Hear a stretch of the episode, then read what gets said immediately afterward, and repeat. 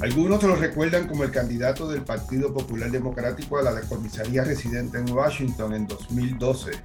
Pero Rafael Cox Salomar ha sido por años un comentarista y columnista independiente sobre asuntos legales, históricos y políticos. Es profesor de Derecho en la Universidad del Distrito de Columbia, en la capital de Estados Unidos. En el proceso de audiencias del Comité de Recursos Naturales de la Cámara de Representantes, declaró a favor del proyecto 2070 de la congresista demócrata boricua Nidia Velázquez, que busca vincular al Congreso con una convención de estatus y un referéndum de alternativas no territoriales. Recientemente ha propuesto junto a la también constitucionalista Cristina Ponza Kraus legislar otro proceso, un referéndum entre la estadidad, la libre asociación y la independencia. Para hablar de ese y otros asuntos, Rafael Cox Salomar es el invitado Desde Washington.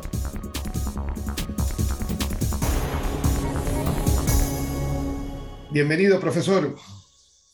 Muchas gracias, José, eh, por la invitación que usted me hace de estar aquí con los amigos de, de Endy.com.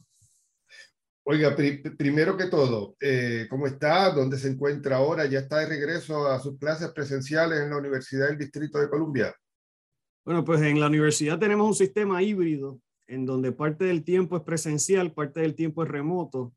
Eh, así que pues ahí la mayor parte de los estudiantes todavía están remotos, eh, entonces unos cuantos presenciales y yo estoy casi siempre presencial también.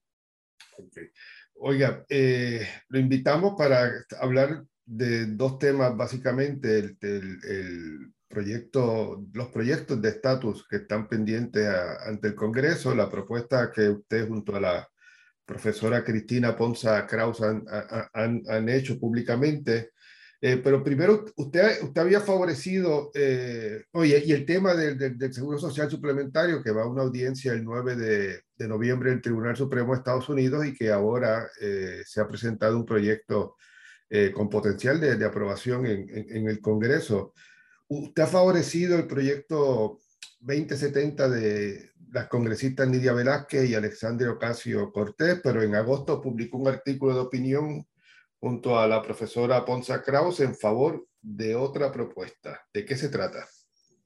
Fíjate, eh, luego de haber testificado en, en el verano de, de, este año, la profesora Ponza del lado del proyecto del congresista Darren Soto y la comisionada, este servidor, desde el lado del proyecto de las congresistas Velázquez y Ocasio, eh, tuvimos una conversación, la profesora Ponce y yo, y llegamos a la conclusión de que a pesar de que cada uno de nosotros respalda los respectivos proyectos, en el análisis final del punto de vista estratégico y práctico, esos dos proyectos se van a cancelar el uno y el otro y nos vamos a quedar con nada como siempre nos hemos quedado con nada, porque siempre nos estamos torpedeando en Washington.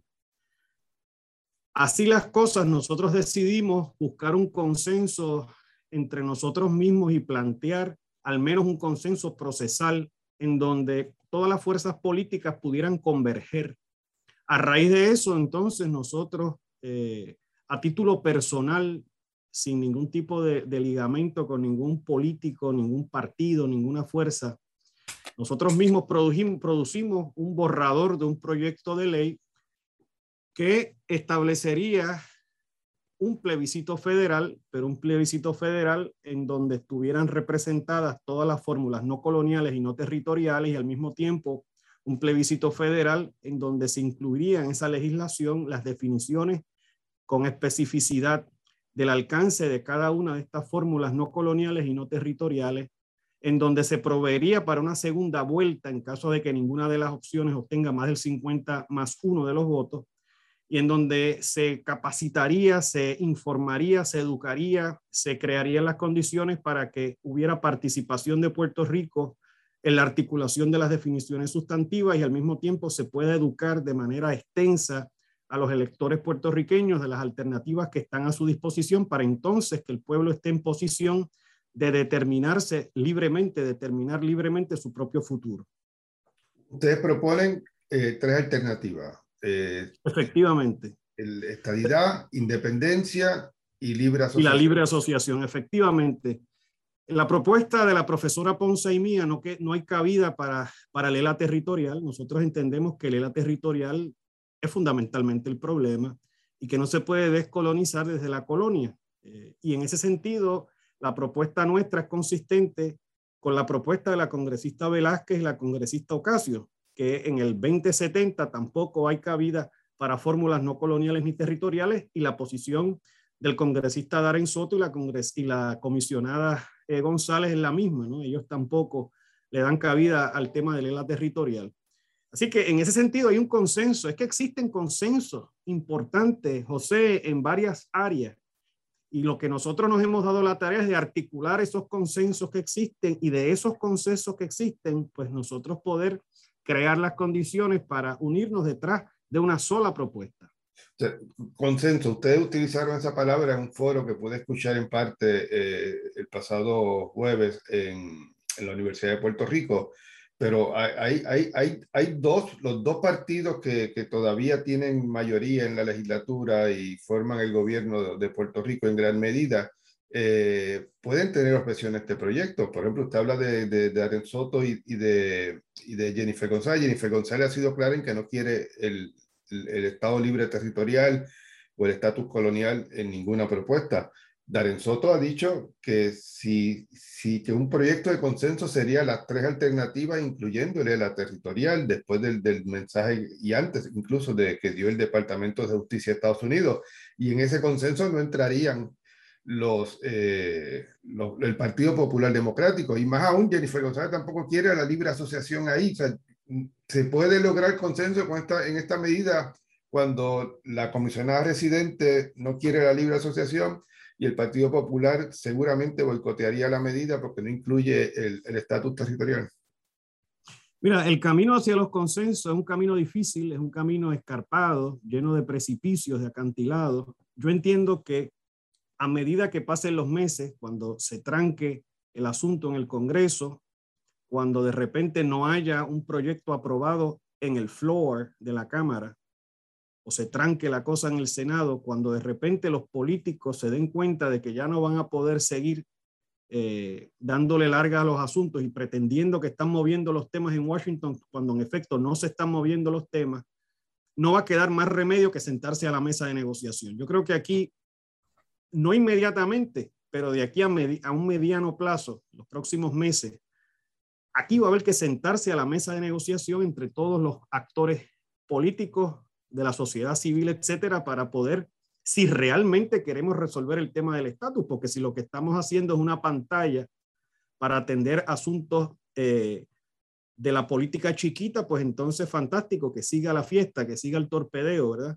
Pero si realmente y genuinamente se quiere atender el tema, va a haber que sentarse a la mesa y algunas cosas que nosotros respaldamos la vamos a tener que dejar a un lado y las cosas que los que están de favor del 1522 respaldan van a tener que dejar a un lado en aras de que el pueblo eh, de Puerto Rico pueda finalmente tener la oportunidad de un proceso de descolonización que valga la pena, que conduzca hacia algún camino, ¿verdad?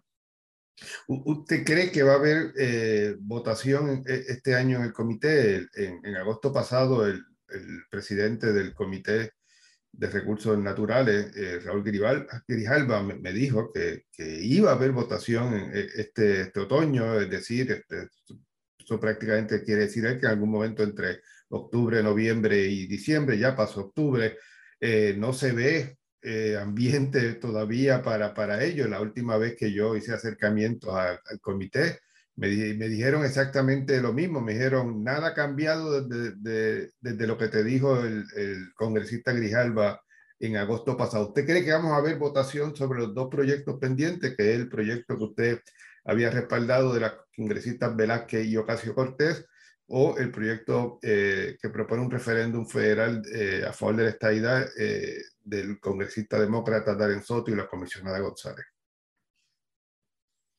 Bueno, el congresista Grijalva ha intimado como que va a haber un markup en noviembre, que podría haber un markup. A mí no me extrañaría que no ocurra nada y que no ocurra nada porque existe una división en el caucus demócrata, la mayoría de qué hacer con estos dos proyectos. O sea, en la medida que los puertorriqueños estamos divididos, en la medida en que nosotros presentamos proyectos divergentes, en la medida en que nosotros estamos eh, en un una ruta de colisión es la excusa perfecta para ellos no hacer absolutamente nada. A mí no me extrañaría que no ocurriera ningún marco.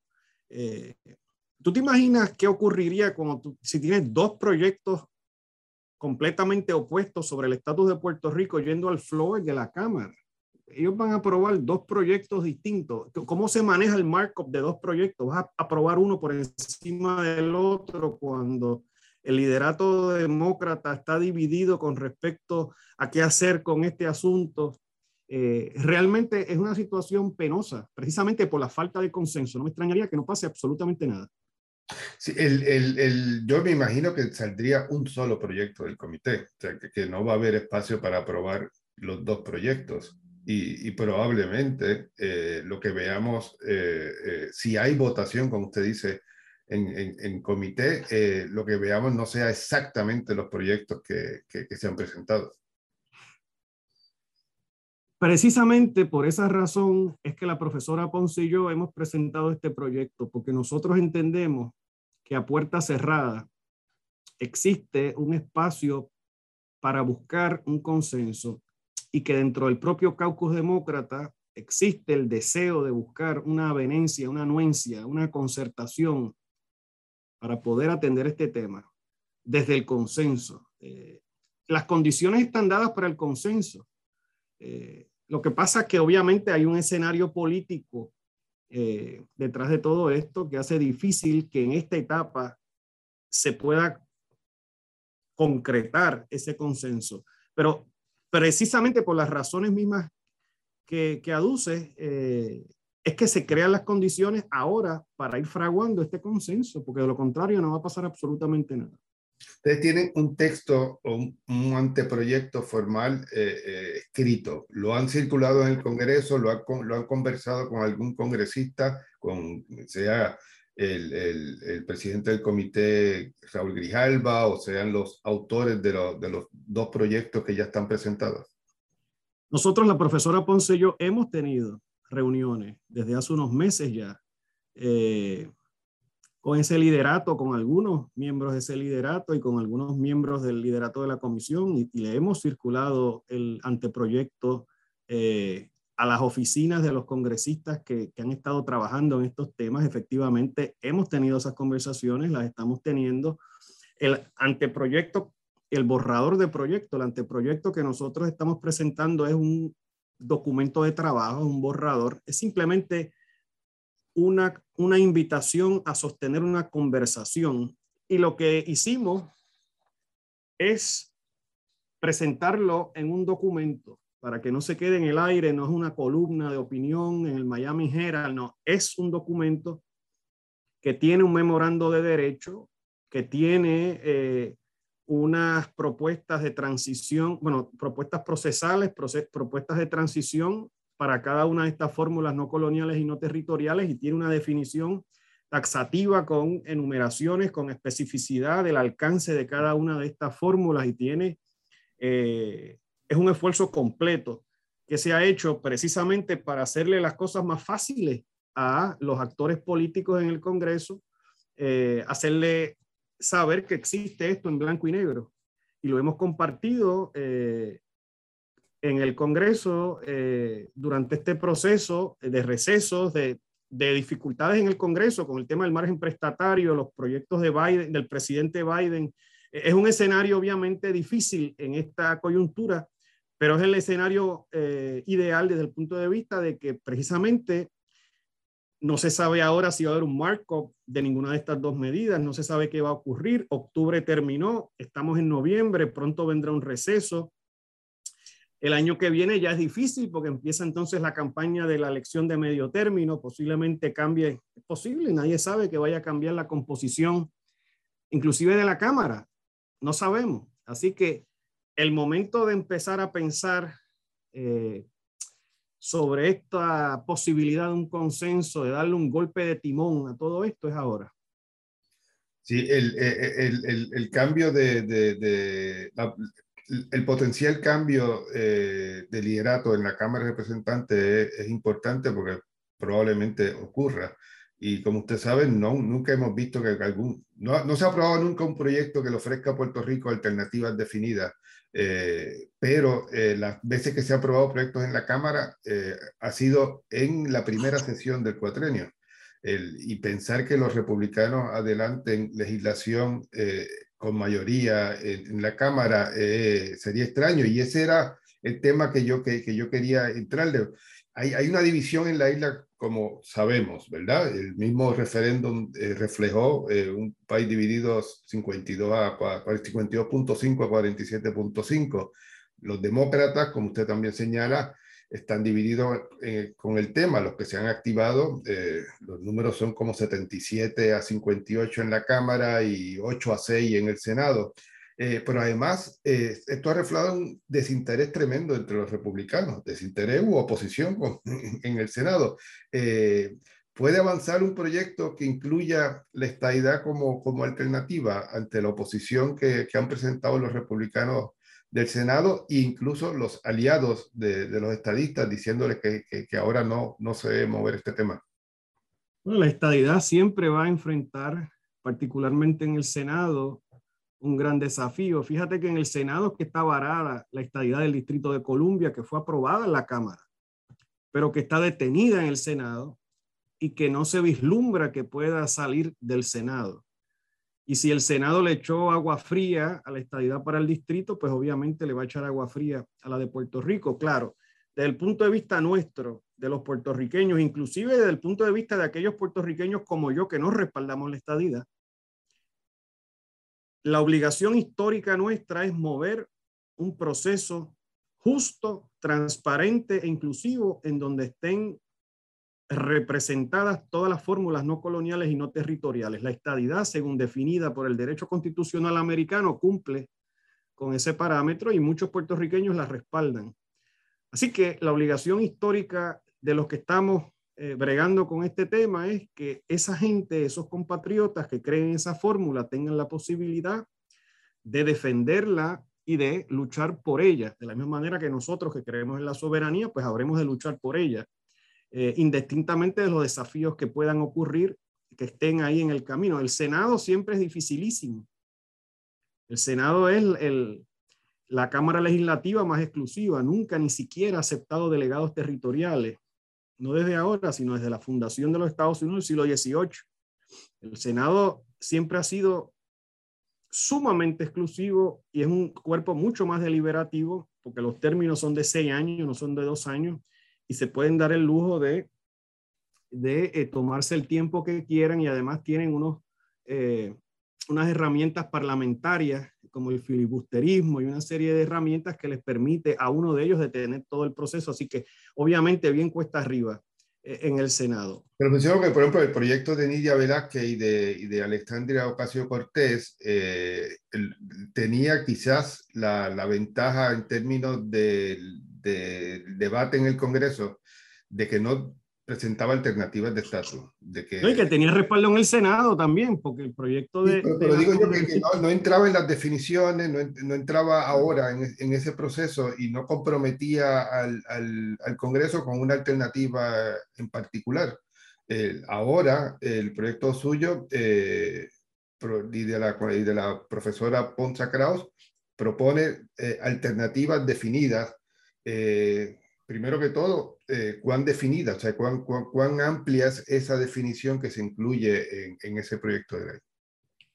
Bueno, en el proyecto, como, como verás el texto, eh, las definiciones que se plantean, que todas son a modo de borrador, ¿verdad? Porque están sujetas a, a discusiones y conversaciones, pero son definiciones que incluyen todos los elementos que requiere el derecho constitucional americano y el derecho internacional. En el caso de la estadidad, pues se plantea de qué se trata la estadidad, grosso modo, qué es lo que, qué es lo que tendría, ¿verdad? Eh, qué es lo que trae la estadidad. En el caso de la independencia se plantea, y en el caso de la libre asociación, el alcance de lo que es la soberanía internacional para Puerto Rico en el contexto de la economía, de las relaciones comerciales, relaciones diplomáticas, la defensa, la seguridad, etcétera.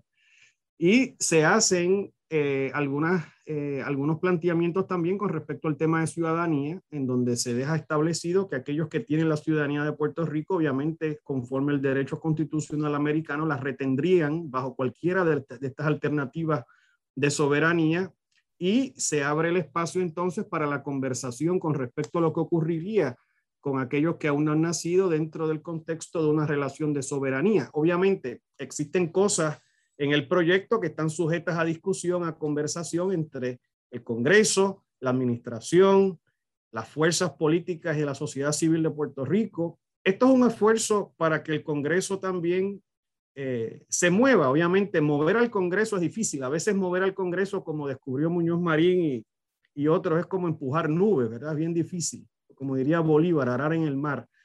El Congreso de los Estados Unidos solamente actúa cuando está obligado a hacerlo.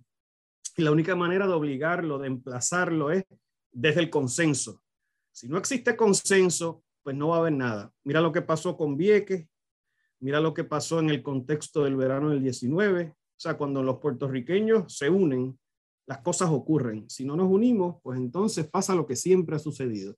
Esta idea que la profesora Ponce y yo estamos planteando de un consenso procesal a través de un vehículo plebiscitario federal no es una idea novel, es una idea que se, se ha intentado utilizar en distintos momentos, específicamente hubo tres momentos fugaces de consenso detrás de esa idea, que fue en el año, eh, en la época del 45 por allá, con el proyecto aquel Fernos Murray, que, era un proyecto de plebiscito que contenía tres fórmulas, no coloniales, bueno, eh, se pensaba tres fórmulas que tenía la independencia, la estadidad y el dominio definido a la británica. Eso se cayó. Después Muñoz Marín con García Méndez, Ferré, eh, intentaron un consenso, el acuerdo de Trujillo Alto del 62, que era para empujar un plebiscito federal. Eso se cayó. Eh, eso fue en la época, eso fue en octubre del 62, cuando la crisis de los misiles, y después vino cuando en el 89 Hernández Colón, Romero y Rubén Berríos empujan aquel proceso que es el que más duró, el, el, que más éxito tuvo, que inclusive llevó a la aprobación de un proyecto en el floor de la Cámara. Y después se detuvo allá en el Senado y ya después eh, se, eh, se hizo añicos el consenso y no pasó absolutamente nada. Y después llegamos a la época de los plebiscitos criollos, uno detrás de otro, y ya ustedes saben el resto de la historia. Había habido plebiscito criollo en el 67, ¿verdad? Pero después en los 90 todo esto se sale de control se, se vincula el Congreso con el resultado en, en, la reacción que ustedes han hecho de esta propuesta? Bueno, atarle las manos a los congresos futuros con respecto a este tipo de asuntos es difícil, ¿verdad? Porque el Congreso obviamente tiene poderes plenarios para disponer de los territorios. Obviamente, la diferencia con este proyecto es que el Congreso está involucrado desde el principio. Después de todo, es una ley del Congreso, lo que se pretende. Por consiguiente, el Congreso está ahí imbricado en el proceso eh, y lo tienes ahí atado, ¿verdad? Eh, si el Congreso eh, ya está vinculado al proceso. Lo malo es los plebiscitos criollos que hemos hecho. Fíjate que en Washington nadie le, tiene ningún tipo de, de, legitimidad o de...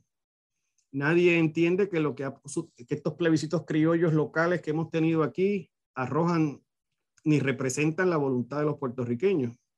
y eso es otro problema es como una torre de Babel que en Washington no se entiende, pero esta gente están votando a nivel local y dicen que ganaron unos y ganaron otros y, y computan las cosas. El plebiscito del 2017 que sacó la estadidad 90 y pico por ciento y después en el plebiscito del 20 sacó 52 por ciento. Entonces es una narrativa eh, muy equívoca que lejos de ayudarnos lo que hace es que eh, derrota las posibilidades de que los puertorriqueños podamos finalmente salir de la colonia.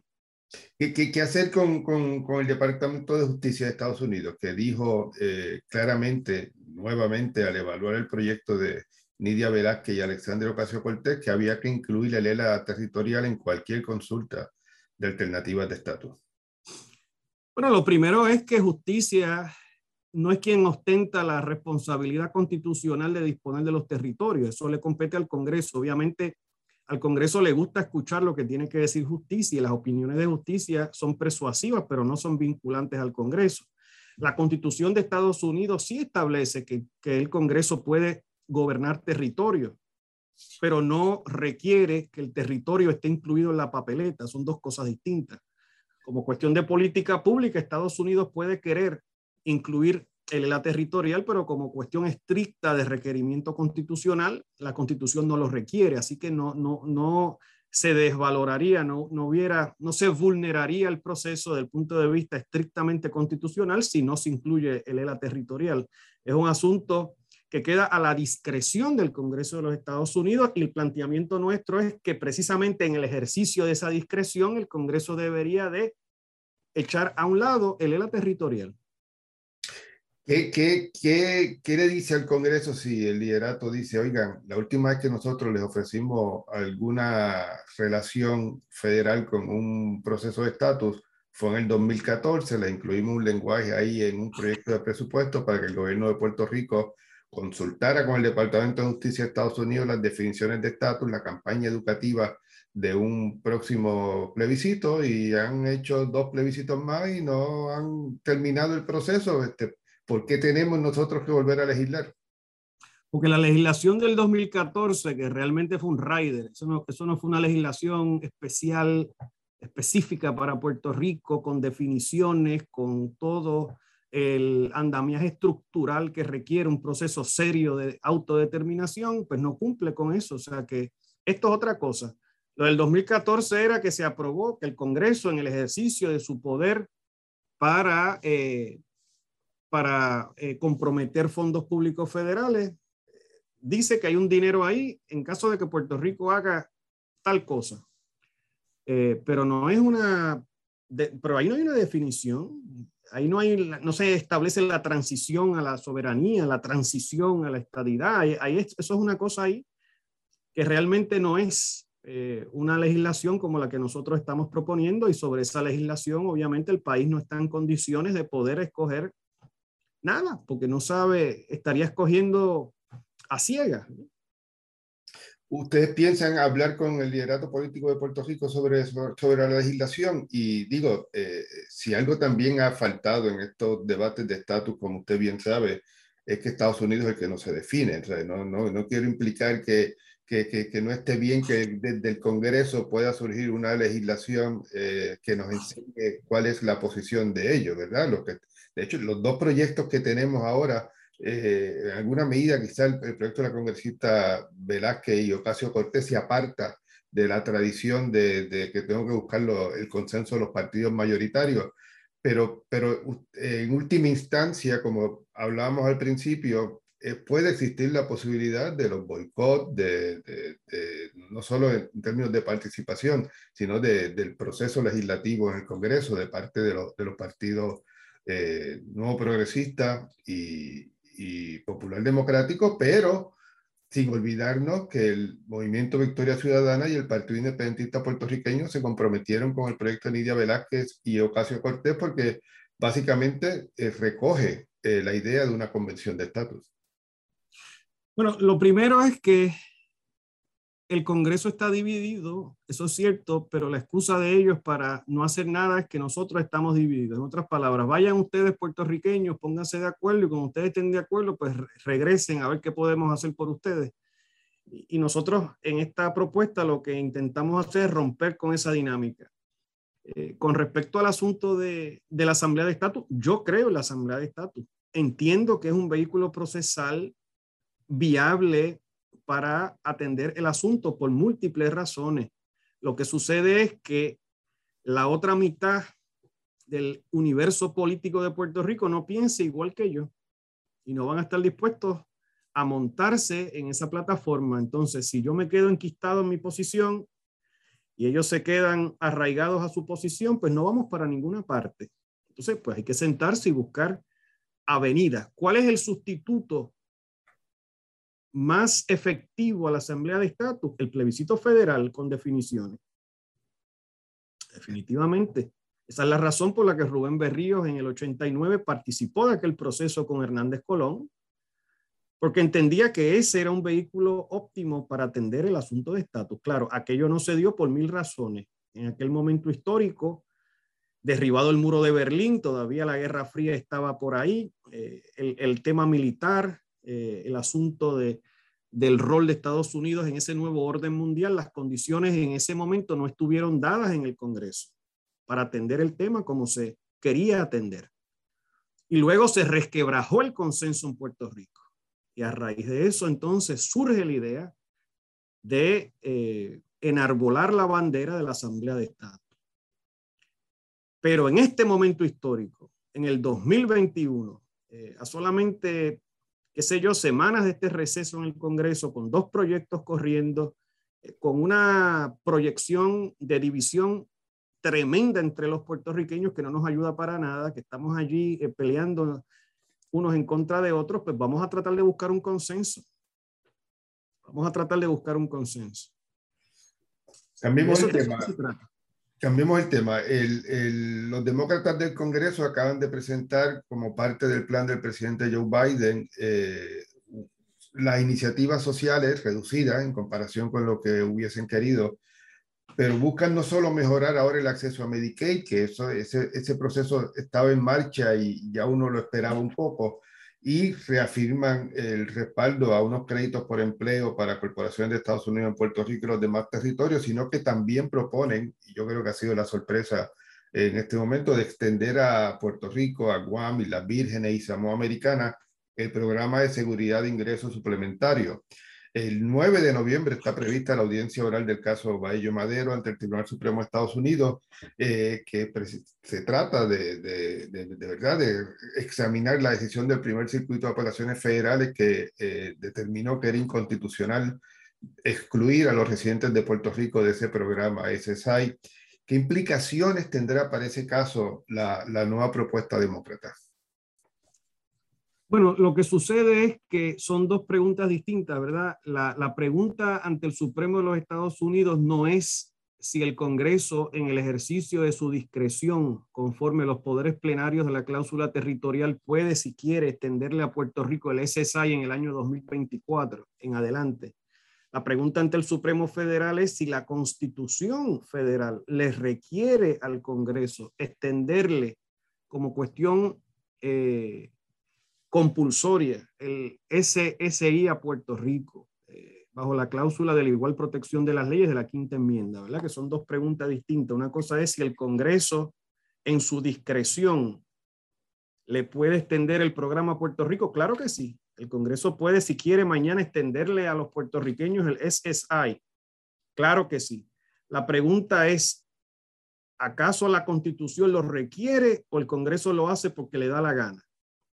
O sea, y, lo que está eh, viendo el Supremo es precisamente si la Constitución lo requiere. O sea, que son dos preguntas distintas, por consiguiente, no necesariamente se hace académico el pleito de Baello si se llegara a aprobar esa medida, que es una propuesta del presidente, pero que no está, no está aprobada ni en Cámara ni Senado, ¿no? Veremos a ver qué sucede ahí. ¿Y usted cree que, el, que la Constitución requiere eh, la extensión a Puerto Rico de ese programa? Y a los demás territorios? Yo entendería que no. Precisamente si, si te dejas, vamos a ponerlo de esta manera, yo entiendo que el Supremo de los Estados Unidos va a resolver que no. Porque el Supremo de Estados Unidos, después de Sánchez Valle, Franklin Trost, Aurelio, es evidente que ha abrazado la doctrina de los poderes plenarios absolutos, monárquicos del Congreso con respecto a nosotros bajo la cláusula territorial y de ahí no se va a despegar. El Supremo yo entiendo que va a revocar el circuito de Boston y se va a abrazar lamentablemente a la doctrina de los poderes plenarios, en donde nosotros somos una colonia a perpetuidad y estamos sujetos al arbitrio dictatorial del Congreso de los Estados Unidos. Lamentablemente esa es la forma en que el Supremo de Estados Unidos está abordando en el siglo XXI los temas que tienen que ver con Puerto Rico. Y desde el punto de vista del Congreso, ahora que se, que se eh, eh, propone eh, el SSI, el Seguro Social Suplementario, si esto se aprueba, esto es un mensaje de que es posible la plena paridad en los programas federales sin la estabilidad. Es posible, todo es posible, la, plena paridad es posible si el Congreso quiere. Eh, todo depende de lo que el Congreso quiera, es decir, la Junta, de, la Junta de Control aquí la nombran de forma irregular, indistintamente de lo que dispone la cláusula de nombramientos, porque el Congreso quiere. El Congreso impone promesa en violación a la uniformidad de la quiebra que requiere el artículo 1, sección 8 de la Constitución Federal, porque el Congreso quiere. Aquí todo ocurre porque el Congreso quiere. Si el Congreso no quiere, ese es el problema. El problema es la arbitrariedad. Eh, el problema ante el Supremo es poder eh, dictar el alcance y de alguna manera limitar el alcance brutal de esos poderes plenarios del Congreso. el, el, problema central aquí es que el Congreso con Puerto Rico hace lo que le da la gana y prende y apaga la constitución para citar al juez Kennedy cuando quiere, como quiere y a la hora que quiera. Ese es el problema. Ahora, si nos extienden ese programa a nosotros, es por una venia del Congreso que el Congreso quiso, se enterneció en su corazón y nos concedió eso a nosotros y mañana te lo quita de nuevo. Te dio la 936 en 1976, te quitó la 936 en 1995 y lo mismo ocurriría de nuevo. Y te dan una cosa y te la pueden quitar mañana y no existe certeza jurídica alguna de qué es lo que requiere la Constitución y no existe certeza alguna de cuáles son los límites de ese poder constitucional que tiene el Congreso sobre nosotros.